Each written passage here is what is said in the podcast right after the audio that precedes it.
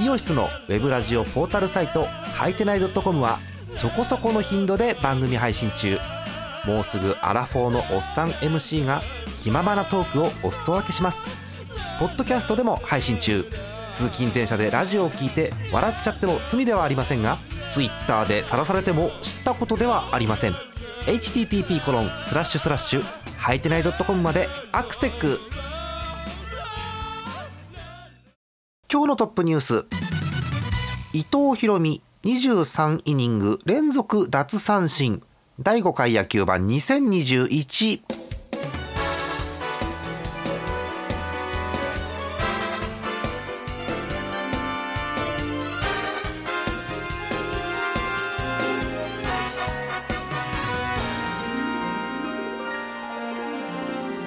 4月26日月曜日の夜でございます。皆さんこんばんはジャーマルです。今日のお相手ひくらさんです。よろしくお願いします。よろしくお願いします。えー、あの相変わらずハムはあまりこう勝ちきれないゲームがあるわけですけれどもね。うん。うん。後でまた聞こうと思うんですけどあの今年のハムは何を楽しみに見たらいいですか？ひくらさん。えっ、ー、とダルビッシュ。違うえー、よろしくお願いします。もうよろしくお願いします。言っちゃったもう本当にもうあ本当にでもねあのファイターズ強いて言うといや真面目に真面目に？一番楽しみにしてるのは、うん、今有原の投球だったりする。だからハムじゃないじゃんだから今もうさそれもさまあ本当そうだよね。そうっすね。はいということでよろしくお願いします。さあトップニュースです、えー、伊藤大美23イニング連続奪三振ということであかなりハムビーキの入ったトップニュースでございますよ。はい、はいはい、えー、この前あのルーキードラフト1位の伊藤大美投手がですねハムなんですけれども、えー、23イニング連続奪三振を達成。すごいですね。で、えー、これがですねあのまずそもそも日本プロ野球の新人タイ記録、うん、でしかもえー、新人とか抜きにして、えー、ファイターズの球団タイ記録。えーってね。でいうことなそうなんですよ。で、えー、ちなみに、えー、トータルで日本プロ野球全体での、えー、記録が、えー、2個違うんですね。25イニング連続奪三振っていうのがあってこれね去年なんですね、えー、オリックスの山本、えー、が対戦相手は？どこだったんだろうハムかな？うんどうなんだろうね。分かんない。分かんないけど、えー、っていうのがあったそうなんですけどそれに次ぐ23イニング連続、えー、奪三振ということでございます。お最近こう私ピンとこないんですよね。あの三振が取れるピッチャーって国内で誰って言われてあんまり私ピンとこないんですけどひくらさんなんかイメージってあります？三振取れるピッチャーって。三振ピッチャーあんまりいなくなりましたね。そうですよね。っていうかまああの三振ピッチャーって結構関東ピッチャーのイメージがあって。ああそうね。まあ千賀は結構三振取ってるイメージありますけどね。ああそうか。千賀はねやっぱあのまっすぐ速くてあの例のフォークもありますしね。うんそうか。はい。えということでございますよね。はい。ということで今年背番号17をもらって、えー、まだ23歳ですけれども非常にこう期待を背負ってえー、まあ、北海道枠ですよねこの人もね。あの駒大苫小牧からということでね,、えー、ね。そこからこう駒大コースを通ってハムへということなんですけれどもね。あの一つこう驚きがですねこの伊藤大海投手こんな記録を今年達成したにもかかわらず今季ゼロ勝。あの VTuber あのバリのスーをやってしまいましたけど今もね、うん、あの呼吸がスーッとなりましたけどもあの登板機会4回ありまして要は4先発あったわけですね伊藤大海ね。えー、順番に4先発の内容を簡単に言いますと1回目が6イニング1失点、うん、次、うん、7イニング2失点で負け、うん、うん、次6イニング2失点で負け、うん、うん、7イニング3失点で名もつかずということで。まああれですよね。多分、うん何もついてないのは2試合とも宮西に負けがついてるやつじゃない多分そんな感じしますよね。うん。えー、一つ目の方はあ一つ目ドローのゲームですね。あドローか。ドローが今年あるんですよ。そうそうそうそうそう。うん。で、えー、と2つ目の方はああ杉浦に負けついてますね同じようなもんですねこれね。うん。はい。えそんな感じですなんでこんなに内容良くて勝ちがつかないのかっていうね。うん。あのこの前ですね先週ですかね、はい、伊藤大海っていいピッチャーがいてすごく頑張ってるんですけど点取ってくれないんですよねって言ったらあのえー、ジャイアンツファンの東花さんが分かりますって言っててうーんっていう気持ちになりましたけどね、うん、あの菅野が分かりましたけどすぐね。はい。えね、ということで。自分で打てませんからね。自分で打てないからねパ・リーグは特にね。うん。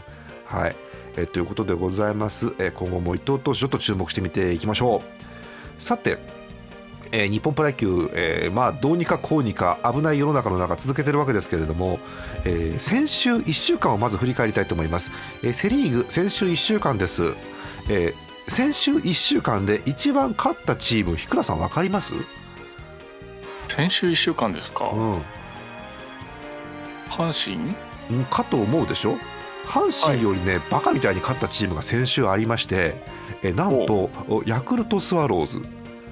おおおええ先週です。ヤクルト勝ってるなと思ったけど先週すげえ勝ってたんですね。そう。先週ね なんとヤクルト6試合やって5勝0敗1分け。負けてないので先週ね。マジかって思うんだけど、えー、唯一の、えーまあ、勝率10割という感じの先週のヤクルトでございました、えー、次が、えー、なんと急にもう5割です、えー、巨人と阪神、まあ、やり合ってたわけですけどこの2チームはね、えー、両チームが3勝3敗という成績で5割、うん、で、えー、そこから負け越しコースになるんですが、えー、広島と中日、えー、同じ成績です。2勝3敗1分け。借金1つですね選手だけでね。はい、で横浜だけがちょっと負けが込んでいて、えー、1勝4敗1分けということでチーム事情ができて出てるかなというところですね。横浜はねハムも厳しいんですけど横浜も厳しくてまだね、うん、今シーズン4つしか勝ってないんだって。うん、きついよね27試合で4勝ってのもね、うん、はい、なんか連敗を挟んで4連勝っていうポストを見た時に、うん、よくわかんないことよくわかんないこと言ってもう連敗挟んだら大体連勝になるんですよ普通それはね。もうそういうやつもありますけどね。なんと横浜勝率がね1割7分ですって。きつい。うん。ちょっとねここまで負けるとさすがに私もちょっと横浜応援しようかなって気になるわけですけどね。まあ、打率がチーム打率が2割2分台防御率が5点近くということでどうにかして浮上したいのかなというところですよね、まあ、入れ替えも選手の入れ替えもやってるみたいですけどね。さあ、えー、パ・リーグに移します。先週のパ・リーグです、えー、なんと一番先週だけで勝率が良かったのがびっくりですよ。オリックスですって。えー、と思う。対戦相手が良かったですね。まあなんとも。えっ、ー、と、えー、先週のオリックスです。4勝1敗1分けということで。あの4つも勝ったんですねオリックスね先週まででね6つしか勝ってなかったんですけど急に4つ勝ちまして先週だけで、はい。えー、オリックスがなんと2桁10勝に到達しています。はあはい。えー、そして置いてかれてますよ。置いてかれてますそうなんですよ、えー、次に良かったのが貯金を先週だけで2つ作りました、えー、千葉ロッテマリーンズです。はい、えー、4勝2敗ということで。いいですね。順調ですね、うん、えー、まだ勝ち越しのチームあります。3位です、えー、ソフトバンク先週5試合しかなくて3勝2敗です。勝ち越し1ついいじゃないですかね。え次5割です。2勝2敗1分けの楽天。うん。まあ、楽天もうちょっと勝ちたかったかなってのはあるんですけどもね。ソフトバンクと詰めなきゃいけないんでね、ね、はい、えー、なんとその次が北海道日本ハムファイターズです、うん。えー、なんと2勝もしました選手、うんえー、2勝3敗そうなんです2勝3敗1分けで借金1つで済んだというとこじゃないかと私は思ってるんですけどねでも日倉さんここ2週間ぐらいハムまあまあいいんじゃないですか？まあ、野球やってますよね。そう、野球やってますよね。言い方言い方なんですけど、まあね、なんか、うん、まあ見ててもいいかみたいな試合にはなってきました、ね、そうね、見たくない試合はそんななくなってきましたね。はい。そして、えー、今一番きついのがなんと西武です。おあっという間にひどいみたいです、あっという間に借金になっちゃいましたね。え先週の西武0勝5敗1分け。はあ。先週確かお伝えした時貯金が3つくらいあったと思うんですけどあっという間になんか借金2つみたいになっててん？というところですね。はい、いやでもなんか西武内容めちゃくちゃ悪いのであそうなんだよくないですねああなるほどねぜひあの西武ファンの方いたらお便り寄せくださいはいえということで先週そんな感じでちょっと順位表とは違う感じの星取り表ということになりました。でこれ踏まえまして、えー、先週までのトータルの順位表です、えー、セ・リーグ首位は、えー、しっかり勝ちました阪神タイガース。うん。えー、18勝7敗ということで勝勝率7割2分。羨ましいね7割2分も勝ったらね。はい、えー、2位に上がってきましたのがヤクルトです。すげえな、えー、13勝8敗ということで先週一気に貯金5つ作りまして、はい、阪神に3ゲーム差の2位でございます。そして3位に落っこちています巨人です、ヤクルトとゲーム差なしの3位、はい、で4位が広島12勝12敗のタイ。はい、その後5位中日です、えー、8勝14敗借金6つ、え、広島と、えー、3ゲーム差、うん、で最後 d n a です。先ほどお伝えした通り4勝という状況。負け数は19まで伸びています。借金15ということで。きついなこれな。うん。5位中日と4.5ゲーム差ということになっています、えー、復活が待たれる d n a です。えー、パ・リーグです、えー、相変わらず首位はソフトバンクホークスです、えー、14勝9敗貯金5つ。いいですね、えー、2位楽天です、えー、ソフトバンクとは0.5ゲーム差。で3位にロッテが上がってきました、えー、2位楽天と0.5ゲーム差。ですので1位から3位までが1ゲーム差ということですね。そこから2.5ゲーム開いて西武借金2つ。0.5ゲーム差というところになってます。オリックス5位です。えー、と10勝3敗借金3つ。4位5位はねもう接近してるんですよね。そこからちょっと開いて2ゲーム差。最下位は日本ハムということになってます。うん。見ても首位はまあまあ変わってないかなって感じするんですけど、うん、セ・リーグのヤクルトのやっぱ躍進がね目につきますね。はい。んなとこです。ひくらさんなんか順位表をパッと見てなんか感じることとか思うこととか何かあります、まあまだまだまだゴールデンウィーク前なのでそうね。終わってからっすね。そうね。やっぱりね、まなんでしょう？まだ試合数がまだ20試合後半くらいっていうのとやっぱりあの鯉のぼりの季節が終わってからっていう話も昔はありましたし。ありましたね、うん、やっぱりそこで調子っていうのの上下が出てくるのとやっぱり新人の選手さんがねやっぱりどうしても当ててくる時期というか。あそうね。配分がまだ分かってない感じもありますよねその辺はね、あとねあの今年はあの交流戦もなんかやるという話が一応あるので、うん、これがまたどうなるかなというところですよね。はい。えということでセ・リーグは阪神、えパ・リーグはソフトバンクが首位ということでございます、え先週までの順位の模様をお伝えしました。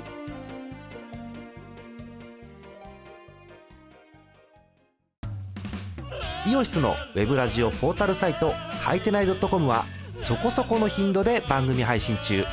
もうすぐアラフォーのおっさん MC が気ままなトークをお裾分けします。ポッドキャストでも配信中。通勤電車でラジオを聞いて笑っちゃっても罪ではありませんが Twitter で晒されても知ったことではありません。http コロンスラッシュスラッシュはいてない .com までアクセック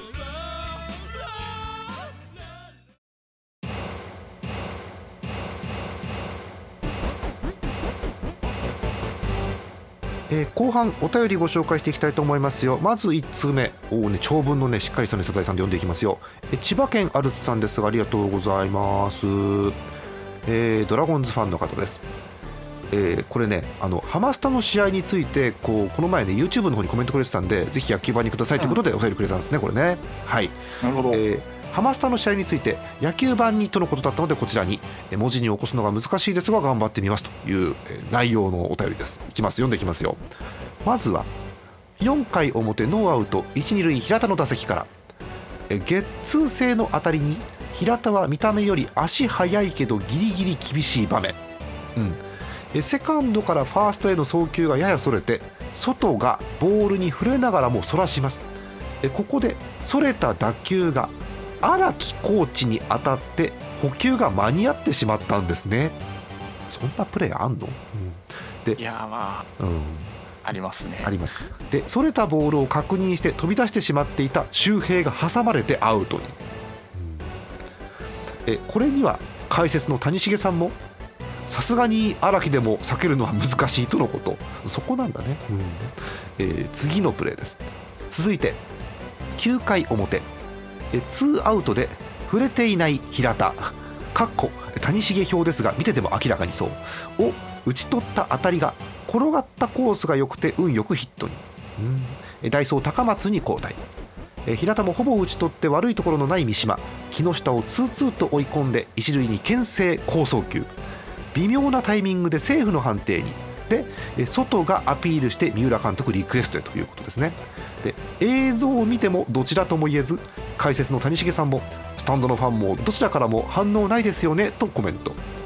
結局政府の判定になりましたがおそらく最初の判定がアウトで逆の立場からのリクエストをしていたらアウトだったと思います、まあ、覆らないようなリプレイということですね、うん、さて1球余裕のあった三島に対して木下ショート柴田への打球、うん、高松でなければセカンド封殺でしたが間に合わないためファーストへ。木下の足なので間に合うタイミングでしたがギリギリのプレーだったこともありやや送球それてまたが外が弾きます。また弾くのこれ、うん、えー、で今度は走者木下にボールが当たって転がるのですが高松がホームに間に合って打点のつかない決勝点に外じゃなくてロペスならとも言えますがエラーが悪送球でショートについていることからも取ってほしいとはいえ外の責任でもないでしょう。一方エラーこそつきましたが柴田のプレーも判断も悪くなくむしろファインプレーの部類でした。しかし長いなこれ。仮に柴田が取れなくて外野へのヒットになってればまだ0点で1、塁でした。今日の谷繁からのコメント。何なんでしょうね。に全てが集約されている気がします。今日はお互いに不運があって中日ファンからすると4回表の分を9回表に返してもらった感じになりましたが点々点下位のチームには改善すべきポイントはいくつもありますがそれ以外の要素もなぜか絡んでくるみたいです。ハムさんもお気をつけてというお便りです。なんかねハムハムさんはね、うん、最近ず最近それがなくなってきて、うん、まあ試合見てもいいかなみたいなところもありましたしね。まあそうね。今お便り読みましたけど1試合にこんなよく分かんないプレーが出てくるんですねたくさんね。うん、なかなかな試合ですね。ですね。いやでも本当こうチームの調子悪いと意味不明なことがいっぱい起きるじゃないですか。でなんなら、うん、そういうプレーがなんか割合が多いというか増えてくるというかね、うん、あなんかチームの調子悪いからそういう変なこと起きると思ったみたいなことになるわけですけどね。うん、これはねちょっとまたリプレイを今度どっかで探してじっくり見て、えー、これはねというのをちょっと私も味わってみようかと思っております。はいありがとうございます。すごいねこう浮かんでくるようなお便りでしたね、うん、え次行きましょう、え群馬県ミッシャさんです。ありがとうございます、えソフトバンクファンの方です、え9点取って勝てない試合は心がしんどいって年齢欄に書いてありますけどこれはしんどいですね、うん、えー、お便りですえー、新米パパは今日もパ・リーグ TV のダイジェスト視聴なので今日もトピックス投稿です。ありがとうございます。わざわざね、うん、ホークストピックス、うん、和田投手。球団20年ぶり3人目の40歳以上の白星。はあ。松坂世代で今最も活躍している選手だと思います。なるほどね。次。甲斐選手。北九州でホームランを含む5打点の活躍。はあ地方球場に強い楽天岸投手から打ったのは大あっぱれです。あっぱれ出ましたね。次。岩崎投手復活の勝利の方程式入り。あ嫌なニュースこれ、うん。えー、現状1点差で勝っていれば岩崎モイネロ森の盤石の体制ができています。そうですよね、うん、次。4月25日ロッテ戦。19安打を放つも敗戦。えー、投手陣が大乱調高橋礼投手が今年先発に戻ったものの今一つ調子が上がらない感じです。牧田投手直伝カーブに固執しすぎなのかも点々点。なるほどね。最後です。今年のタカガールデーはん？うんこミュージアムで栗原選手とお揃いのピンクのマイうんこをゲットできる。どうしてそうなった？ドクタースランプ感がすごいです。というお便りいただきました。はい。ということで、はい、えー、全部で5つですか？ホークストピックスということですけれども、まあ、目についたのはこれですね。ごめんもう最後のせいで何も頭には残んなかったそうなんですよ、うん、僕のマイルームって何も残ってないんですよね。うん。はい。えーっとね前頑張ってこう思い出しますとやっぱこれきついですね。4月25日ロッテ戦19安打で敗戦。はいはいはい。きついね。そんななかなゲームかですね。えーちょっと私も確認しよう。4月25日の日曜日のあの本当に、え昨日のゲームですよね。うんあ14安打か。14安打ですね。うん。で敗戦か。きっちいな。でえっとごめん。24日の土曜日が19安打で敗戦だ。えちょっと待って。え？2月え4月？2月って言っちゃった。4月24日土曜日が19安打で負けてでうん。昨日のゲームが14安打で負けてんの？え2試合で33本打って0勝ってこと？すごいね。やばいねこれ。え？最下位のハムも引きますよこれはちょっと。うん。あ2試合で相当点取られたんですねだからね、うんでもこう最下位の立場から言うとまあでも点が取れてりゃチャンス来るんじゃないのって思うんですけどねなんかねこれはね、そうですか、えーいろんなチームこうごとに台所事情の厳しさがあるみたいですね。はいということで今日も分かりやすいトピックスありがとうございました。えー次短いのいってみましょうか、えー東京都住人さんです、えー楽天ファンの方。なんかいいな産業。則本も岸でもダメならもう無理って書いてありますけどね、うん。え今年ソフトバンク戦3敗2分けの和紙ファンよりと。あそうなんだ。分が悪いんだソフトバンク今年、うんでもね則本と岸でダメってのはもう辛いですよねちょっとね。楽天的にはね。涌井ですよ。涌井ソフ涌井トバンクは涌井ですよ。そうか。なんかロッテもうん。ロッテの時も涌井が黙々とソフトバンクを倒してたイメージがあるそうか、まあ、涌井か、まあ、理想はだからのしも則本でも岸でも勝ってで涌井でしっかり勝ってで田中将大が復活が最高なんでしょうけどあなるほどね、うん。だからまあどこのこうあれね球団もポジティブな話が出てこないねなかなかね、うん。はい、ということで楽天も投手陣がという話でございました。うん。えーもう1通だけいきます、えーセ・リーグも見ましょう、えー秋田県ヌルポーショーさんです。ヤクルトファンだと思いますけどね。はい、えー今シーズン初投稿のヌルポーショです。今季は9回打ち切りということでリリーフ陣の負担が毎年多いスワローズには有利かもしれません。あなるほどね、うんそういう発想があるのか、うん。今日の試合は今日は、えー、と日曜日ですかね。今日の試合は4得点が全部ホームランで1回裏中村選手4回村上選手サンタナ選手オスナ選手のソロホームランが出ました。しかしドラゴンズにも2本ホームランが出ていましたので 神宮花火大会でした。まあそうでしょうね、うん。え小川投手は2勝目。えー石山投手が8セーブ目。えー山田選手と村上選手がともに8ホームランと投打ともに噛み合っている感じがします。というお便りです。うんさっきお伝えした通りヤクルトはちょっとえらく勝ってるということなので今一番乗ってる時期かもしれませんね、うん。はい。えー追伸そろそろスワローズ日本一久々に見たいな。うん。そうね。えかっこ。えパ・リーグに勝てないセ・リーグを払拭したいガチでということですけれども。で日倉さんあのセ・リーグがあれですよね。パ・リーグに勝ちたい場合はねうん。日本ハムが優勝するしかないという話があるわけですけれども、そうですね。日本ハムが優勝するしかないですね。ねちょっと難しいですね。ちょっとね現状を見ると難しいかなという気がしますけどもね、えヤクルトの日本一っていつ？え？えーっとリーグ優勝は真中さんしたよね確かね。うん。で日本一はないのかその前えーっと2001年。久々だねそうなるとね。20年前っすよ。20年前だよ本当本当若いリスナーさん生まれてなかったですよ。てないですよ。ねえ。マジか。はあ。えーということで確かにスワローズ日本一見たいですね。若松さんの頃かそうか。はい、えーということでございます。今年はヤクルトが強そうだというのが、えー今週から見えてきますね、あえということでお便りわーっと読んでいきましたえー、先にですね、えー、ややこしいお話から済ませようかと思います、えー、新型コロナウイルス等々の緊急事態宣言を受けまして、え、セ・リーグ、パ・リーグの日程変更の話が出ております。えっと、わーっと全部変えるわけじゃなくて要はその怪しい場所の試合を延期にしたり、えー、無観客にしたり、えー、時間を変更したりということみたいですね。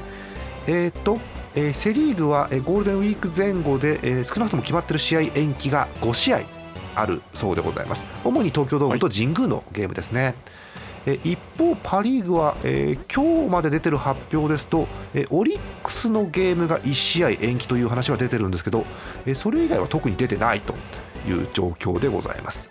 で、まあ、後日、振り返り日程を発表しますよというのが両リーグから出てるという状況ですね。うん、こうやって見ると、うん、パ・リーグはオリックスだけですかね、宣言が出てるところはね。うん、そうですね。そんな感じですよね。うん、で、セ・リーグは東京と、えーまあ、ドームと神宮ということですね。うんいや、でも、日倉さん、これってさ、まあ、直前だったりするとこれピッチャーの調整とかってまた変わってくるわけでしょ？これってきっとそうですねなかなか難しいですよ1週間っていうか1回分飛ばしたりとかになっちゃいますからね。そうそうそうそう。あのそのね監督さんもスケジュールどう組むかがまた壊れてきますしまあ。選手もねコンディションの持っていき方っていうのがねやっぱありますよね。実戦から離れちゃうわけだしそうそうそう。次の日ってなかなか行かないもんね。本当そうですよね。でまあ安全第一で行かなきゃいけないというのは徐々に分かりますけれどもね。でまあこれであのーあの試合を決行するのか、えー、無観客でやるのか、うん、それとも延期をするのかということで判断がまあ難しいわけですけど今のところ出てる情報はそんなところということでございます。ややこしいお話を先に済ませました。はい、はい。さあ、えー、だらだらと5分ぐらい喋ろうかと思うんですけど、日倉さん、はいはい、なんかあの日倉さんがいろいろこう情報を提供してくれてたいろんなことがあったわけですけど、まず、はい、あのこれ話します、ダルビッシュの件。そうですね、ダルビッシュの今日なんか見かけたやつなんですけど、うんうん変化球のモーションが全く一緒で、速度と曲がる方向が違うっていう。マジか。あのー、めちゃくちゃなえー、っと私もこれ日倉さんから教えていただいた状況であまりよく分かってないんですけど、えー、これはメジャーの方の人なのかな？アトランタって書いてあるね。エプソンのあれですもんね。あそうだ。えー、っとピッチングアナリストの方のえー、とツイッターについてたと。はい。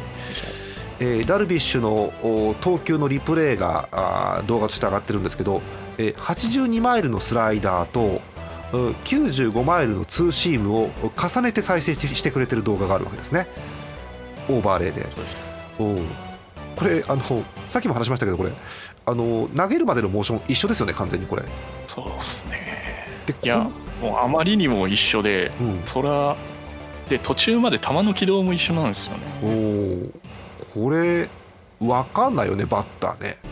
そうですね。こんなにこうキャッチする時点になるとこんなに違うところに曲がったりいったりするのかっていうのはびっくりしますけどね、うん、このツーシーム90このこのうん、この人のピッチング忍者っていうみたいですけど、うん、なんかあるんですけどこの人のツイッターを見ると似たようなやつをポコポコ上げてた。そうなんだ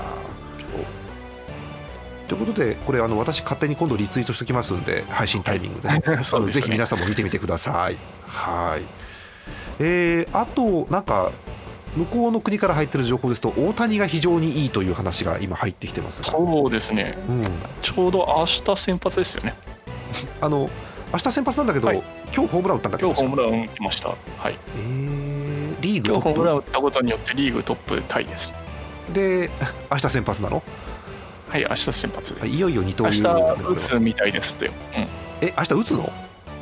はい両方やるみたいです。えー、えっと、要はあの指名打者使わずにということですねだからね。そうそうそうそう。2番ピッチャー大谷なんじゃないですかね。2番？ピッチャー大谷？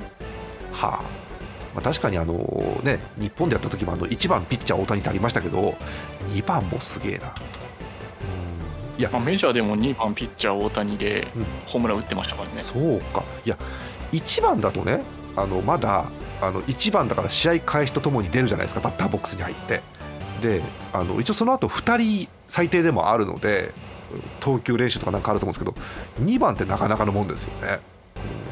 なかなかですね。ですね。あそうですか。はあ。はい。